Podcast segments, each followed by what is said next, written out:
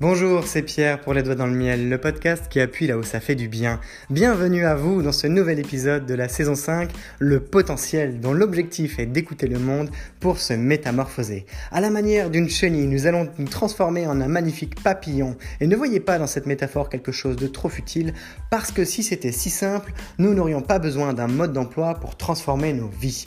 Alors, vous pourrez trouver dans cette suite de podcasts un accompagnement qui va de la réflexion à la pratique, de la stratégie au déploiement, de la théorie à l'expérience, un ensemble d'outils très concrets à appliquer dans votre quotidien pour faire face à vos contradictions, prendre votre vie en main et surtout vous autoriser à vivre pleinement. Vous êtes également invité à noter cet épisode 5 sur 5 pour faciliter sa diffusion auprès de personnes qui en auraient vraiment besoin. Peut-être que vous en faites partie et vous avez ce pouvoir entre les doigts. Le podcast est aujourd'hui écouté par plusieurs milliers de personnes chaque mois dans 27 pays et c'est grâce à vous, alors merci. À nouveau, une bonne écoute, un bon podcast, à vous les studios.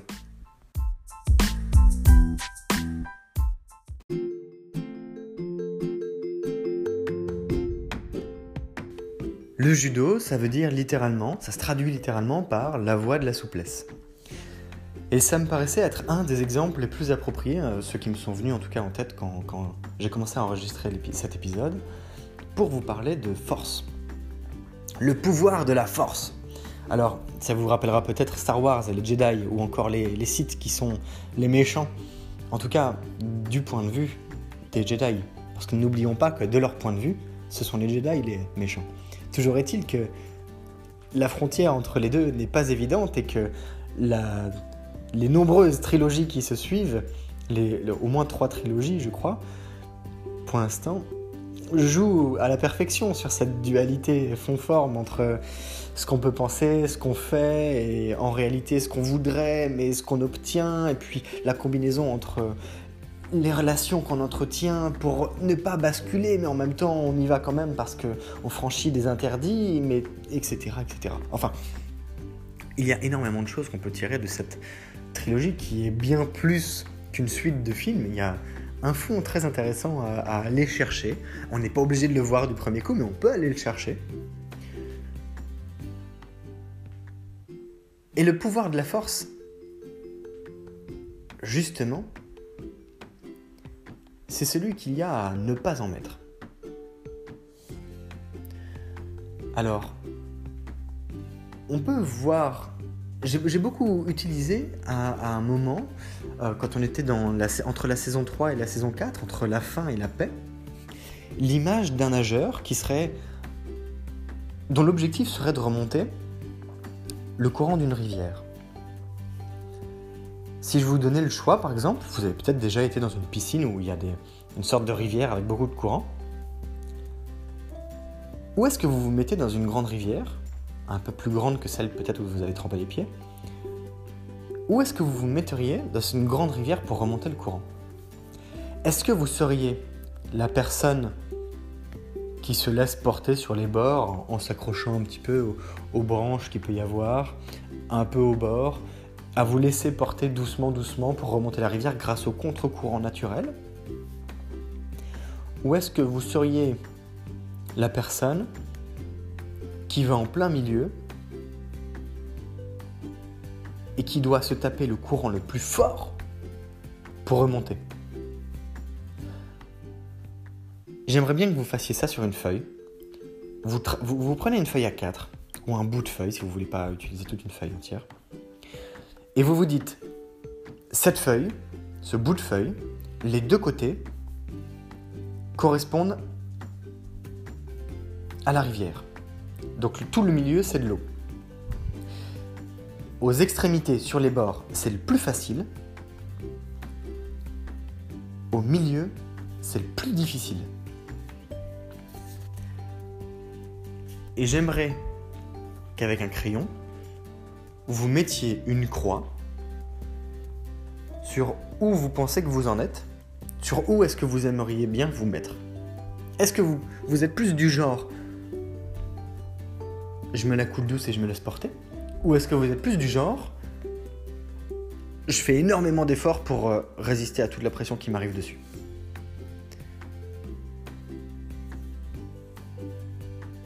peut-être qu'à ce moment-là, vous commencez à voir aussi où est-ce que je veux en venir avec cette histoire d'effort. Parce que si on travaillait tous, si, le, fait de travailler beaucoup nous permettait de réussir, vraiment, il y a beaucoup plus de gens qui auraient réussi qu'il n'y en a aujourd'hui. Travailler dur ne veut pas dire réussir.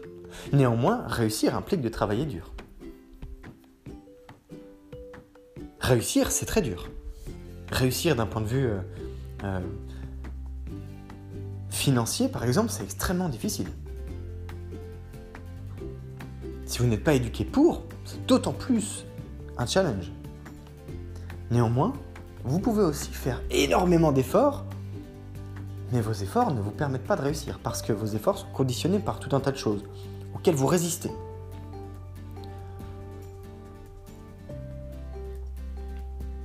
Pourquoi est-ce que j'ai commencé par le judo? C'est pas uniquement par le nom. La voie de la souplesse. Quand on dit qu'il y a des efforts à ne pas en mettre, et c'est aussi euh, un des objectifs de l'aïkido, c'est que c'est plus facile d'utiliser la force de l'adversaire que de vouloir à tout prix soulever l'adversaire pour le mettre sur le dos. Vous connaissez peut-être ce qu'on appelle la planchette japonaise. Parce que ça, c'est un nom assez répandu. La planchette japonaise, elle s'appelle Tomoe Nage, c'est une prise de sacrifice. L'objectif du judo, c'est de mettre son adversaire sur le dos pour que ses deux épaules touchent le sol afin de marquer un hippon. Un hippon met fin au combat et vous permet de remporter la victoire sur le combat. La planchette japonaise vise à basculer soi-même sur son dos pour renverser l'adversaire par-dessus soi, et le faire tomber sur le dos. Ça veut dire que c'est au moment où on utilise toute la force de l'autre pour le faire basculer et remporter la victoire, qu'on y met le moins de force possible, mais qu'on prend également le plus de risques. Si je me rate, je perds le combat.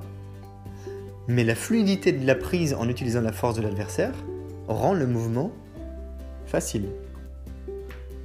Et c'est l'art et la manière d'utiliser la voie de la souplesse. La voie de la souplesse, c'est un moyen de faire avec les événements sans se forcer à souffrir. Mais ça ne veut pas dire qu'on se dégage de nos responsabilités non plus. Si on veut gagner, pour l'équipe, et, je vais y revenir juste après aussi, pour soi comme pour l'équipe, il s'agit aussi de prendre des risques. Donc de passer par des chemins qui ne nous plaisent pas forcément. Ça, c'est ce qu'on appelle travailler. Et c'est aussi pour ça que c'est d'autant plus intéressant de faire quelque chose que l'on aime parce qu'on est plus prêt à payer les pots cassés plus longtemps et plus fort que si on faisait quelque chose qu'on n'aime pas.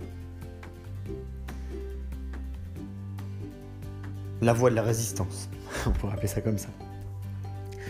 Le judo est aussi intéressant du point de vue que c'est un sport qui peut se pratiquer en équipe et où la responsabilité de chaque combat repose sur vos épaules à échelle individuelle. Il n'y a, pas, quatre combattants sur un ring. C'est deux combattants sur un tatami. L'équipe reste regardée et les membres se combattent les uns après les autres jusqu'à ce qu'il y ait victoire d'un des clubs par exemple ou d'une des équipes. Cependant, c'est pas uniquement valable qu'au judo. Même si au tennis, il peut y avoir deux personnes sur le même côté, s'il y en a un qui ne prend pas sa responsabilité et qui laisse toutes les balles passer, qui oublie de taper, qui tape mal, eh ben l'équipe peut perdre. Donc il y a une grande posture de responsabilité individuelle, d'autonomisation. On en revient à cette dynamique aussi de de prise de responsabilité pour sa survie à soi et pour la survie de l'équipe. Mais, et c'est là que c'est intéressant de revenir sur la force qu'il y a à ne pas en mettre, quand vous jetez une balle très fort contre un mur, cette balle revient très vite dans votre figure. Eh bien, on pourrait imaginer que dans la vie de tous les jours, en fonction de la posture qu'on adopte avec les événements qui nous arrivent sur la figure, il y a des moments où on se laisse porter par le contre-courant sur le bord de notre rivière et il y a d'autres moments où on est beaucoup plus dans le fait de nager à contre-courant en plein milieu là où c'est le plus fort. Et donc là où il y a plus d'efforts à, déployer. En tout cas, plus d'efforts d'un point de vue de dépense énergétique.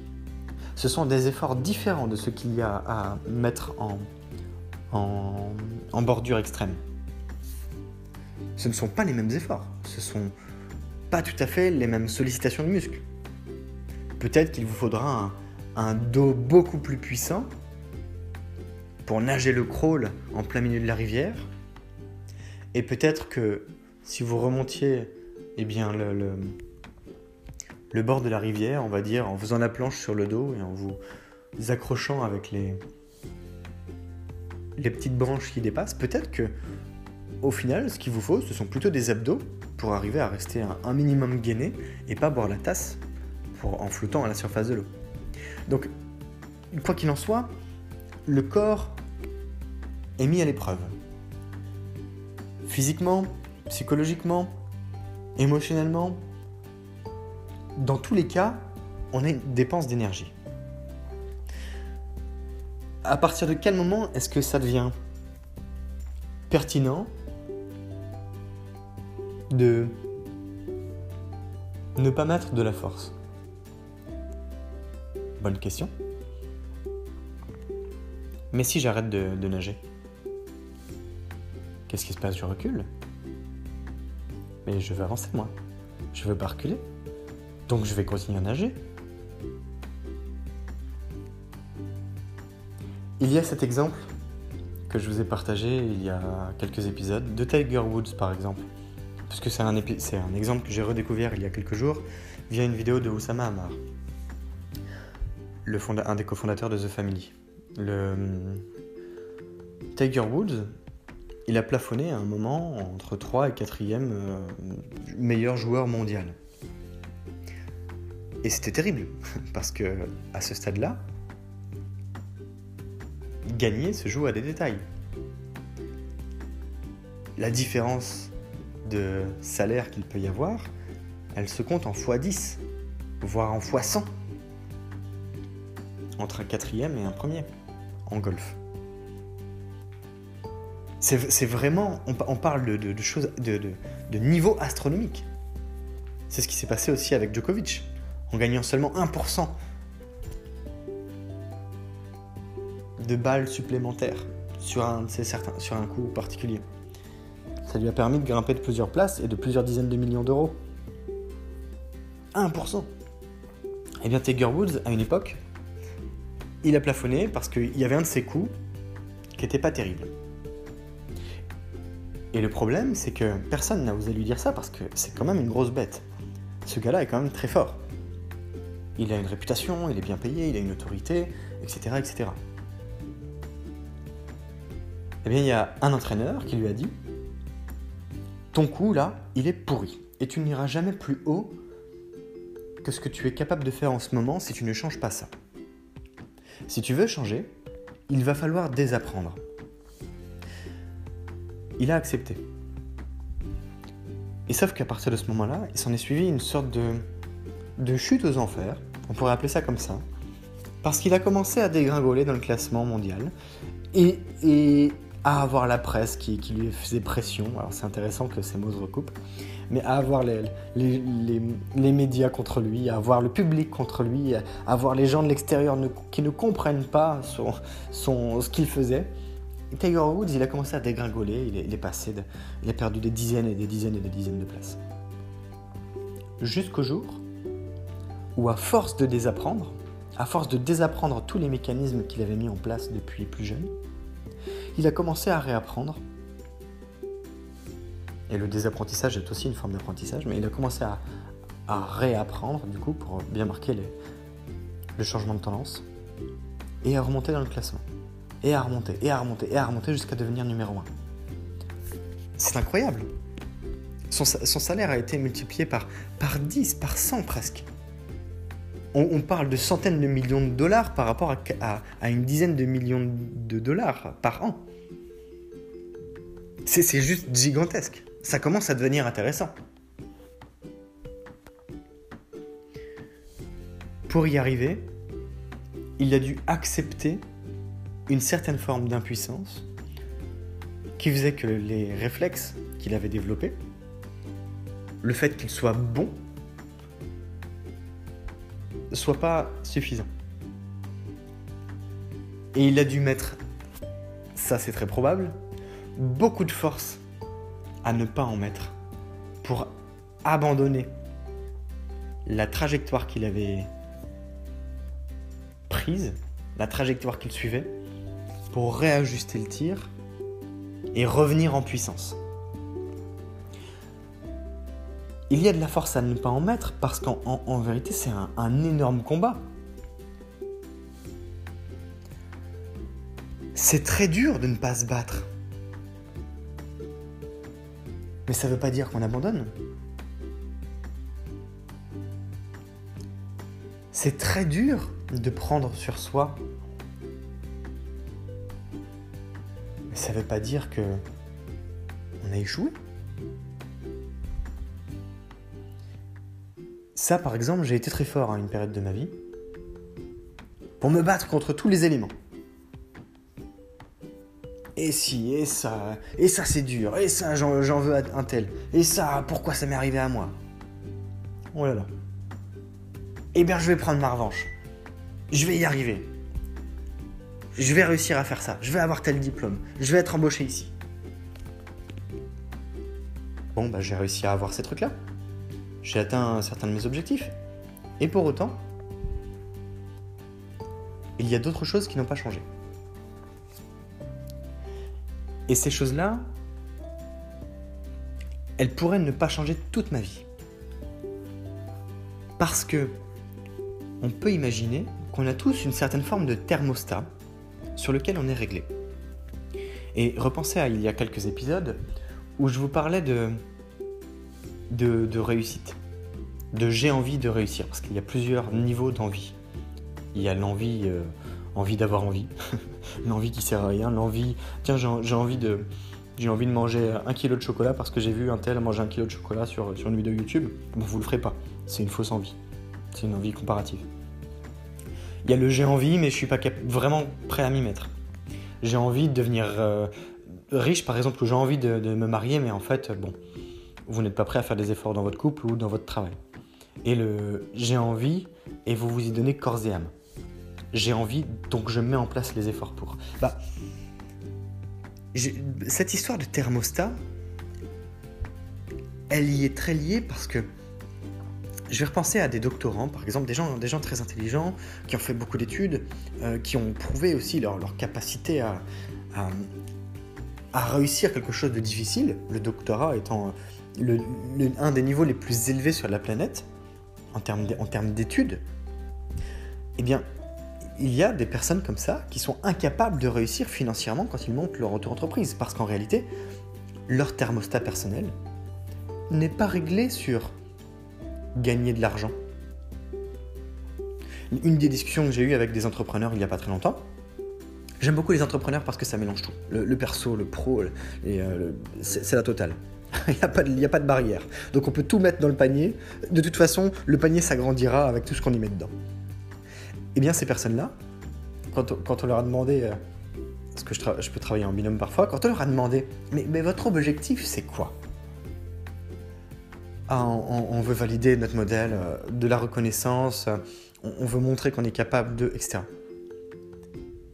Ok, bon, il s'est passé 5 minutes, 6 minutes, et au bout d'un moment, on leur dit, d'accord, mais... Et l'argent de tout ça? Et en fait, il y a eu un moment de silence, et on s'est rendu compte, à ce moment-là, que leur thermostat n'était pas réglé sur gagner de l'argent. En fait, leur thermostat, côté argent, il était réglé sur euh, on a juste besoin de payer les factures. Donc ils ne pouvaient pas avoir plus d'argent que ça. Parce que ça c'était suffisant. En revanche, là où ils faisaient énormément d'efforts, c'était pour valoriser toute leur connaissance, tout leur savoir, toute leur capacité à faire. Mais dans ces conditions, ils avaient déjà détecté des projets dans leur environnement de travail qui ne leur permettaient pas de gagner de l'argent. Et c'était un problème parce qu'ils ne pouvaient pas accomplir à plus long terme leurs projets sans gagner plus d'argent. Du recrutement, des gens pour faire des ventes, des gens pour développer des produits, des gens pour gérer tous ces gens-là, etc., etc. Le thermostat est un problème. Le thermostat sur lequel nous sommes réglés est un problème. Est un problème égal, il y a des solutions. Au moment où on peut comprendre, en observant notre environnement de travail, à quel point on peut se voiler la face, on peut manquer de lucidité sur ce qui nous arrive, eh bien tout simplement parce que on n'est pas euh, objectif quand on parle de nous-mêmes, parce qu'on aime bien se raconter des histoires, parce qu'on vit en fonction de ces histoires, et plus elles sont positives, mieux c'est. Parce que de toute façon, notre réalité est, un enchaînement de, de, surréalités qu'on s'est forgé depuis le début. Et c'est très intéressant de, comparer des, auteurs qui sont euh, issus de l'écriture euh, créative, de l'écriture inventive, et d'autres qui disent, je veux dire, la vérité, toute la vérité, rien que la vérité, dites je le jure, je le jure. Parce que ces gens-là, ils sont probablement plus proches de la vérité dans le premier cas que dans le deuxième où on jure de ne dire que la vérité. Ce qui est totalement paradoxal, mais hyper complémentaire et très intéressant à, étudier parce que ça nous en apprend aussi beaucoup sur notre capacité à, être lucide et mature sur notre propre condition de, de projectionniste. J'y reviendrai bien plus tard dans le podcast, mais nous sommes des, projectionnistes, on, projette des choses, on jette en avant des images, des visualisations grâce à, ce qu'on a acquis par le passé. Donc, il y a de la force à ne pas en mettre, et je vais terminer aussi sur euh, cette histoire de, ce qui m'est arrivé personnellement, c'est qu'en réalité, j'ai progressé sur un certain nombre de paliers, mais mon thermostat financier, par exemple, était toujours réglé sur le même thermostat.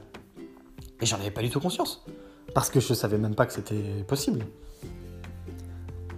Et le fait d'avoir plusieurs fois changer d'environnement. Vous imaginez, j'ai été maçon, j'ai été euh, ingénieur commercial dans les hautes technologies, donc j'ai posé des briques, euh, j'ai euh, discuté avec un des, plus hauts dirigeants de la BPCE, enfin une personne qui, pilote l'apprentissage pour, pour plus de 100 000 personnes. Ça commence à être sympa de pouvoir mélanger les genres, néanmoins, à un moment donné, je me suis rendu compte que mon, non pas mon salaire, mais mon compte en banque n'avait pas évolué en 10 ans. Et je me suis dit, mais c'est quoi ce bordel? Et tous les efforts que j'étais en train de mettre en œuvre pour gagner par exemple plus d'argent, mais qui n'étaient qu'un moyen pour gagner d'autres choses à côté, partaient en fumée à cause de mon comportement. Et le jour où j'ai compris ça, je me suis dit, il faut que je désapprenne pour réapprendre. Il faut que j'arrête de me battre contre des choses qui ne sont que des fantômes. Il faut que je m'attaque à la vraie racine du sujet. Donc, par exemple, dans mon cas, la finance est un, est un levier d'optimisation positive, ce qui était le titre de, d'un de, des épisodes précédents. Comme communication, c'est beaucoup ma communication qui a évolué. Et mon comportement, ma, ma, relation à l'argent évolue aussi en ce moment. Et je commence à le voir. Là, ça commence à être plus sympa. C'est valorisant. Ça m'apporte de la reconnaissance. Donc je réponds aussi à d'autres cases que j'ai essayé de cocher. Mais ce n'est pas une fin en soi. Parce que que j'ai 1 euro sur mon compte en banque ou 10 millions, si je suis nul en relations sociales, il y a peu de chances que j'ai une famille, par exemple. que je crée une famille. Ou alors, elle sera merdique.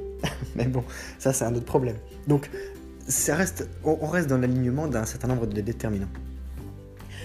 Mais il y avait de la force à ne pas en mettre pour me rendre compte qu'en réalité, je me battais, dans mon cas, contre des éléments envers lesquels il n'y avait pas lieu d'être que je me batte. Qu'est-ce qui fait que dans votre vie, vous faites pareil? Quel est votre combat personnel? Quel est votre combat personnel?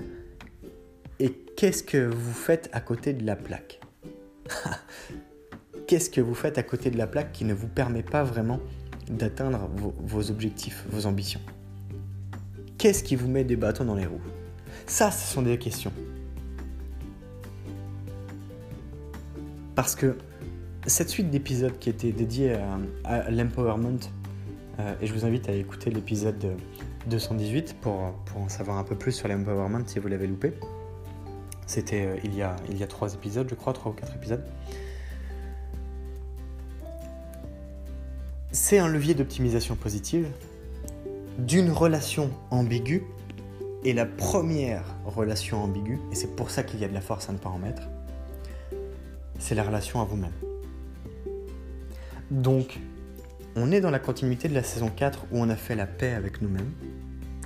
Maintenant, on est en train de comprendre comment changer de posture pour être OK de nous faire évoluer, pour évoluer beaucoup plus vite. Et ça, c'est quand même chouette, non? Enfin, j'espère. Donc, je vais vous amener dans les épisodes prochains à mieux écouter le monde, pourquoi pas votre monde, pour nous métamorphoser avec une petite pensée au générique d'introduction.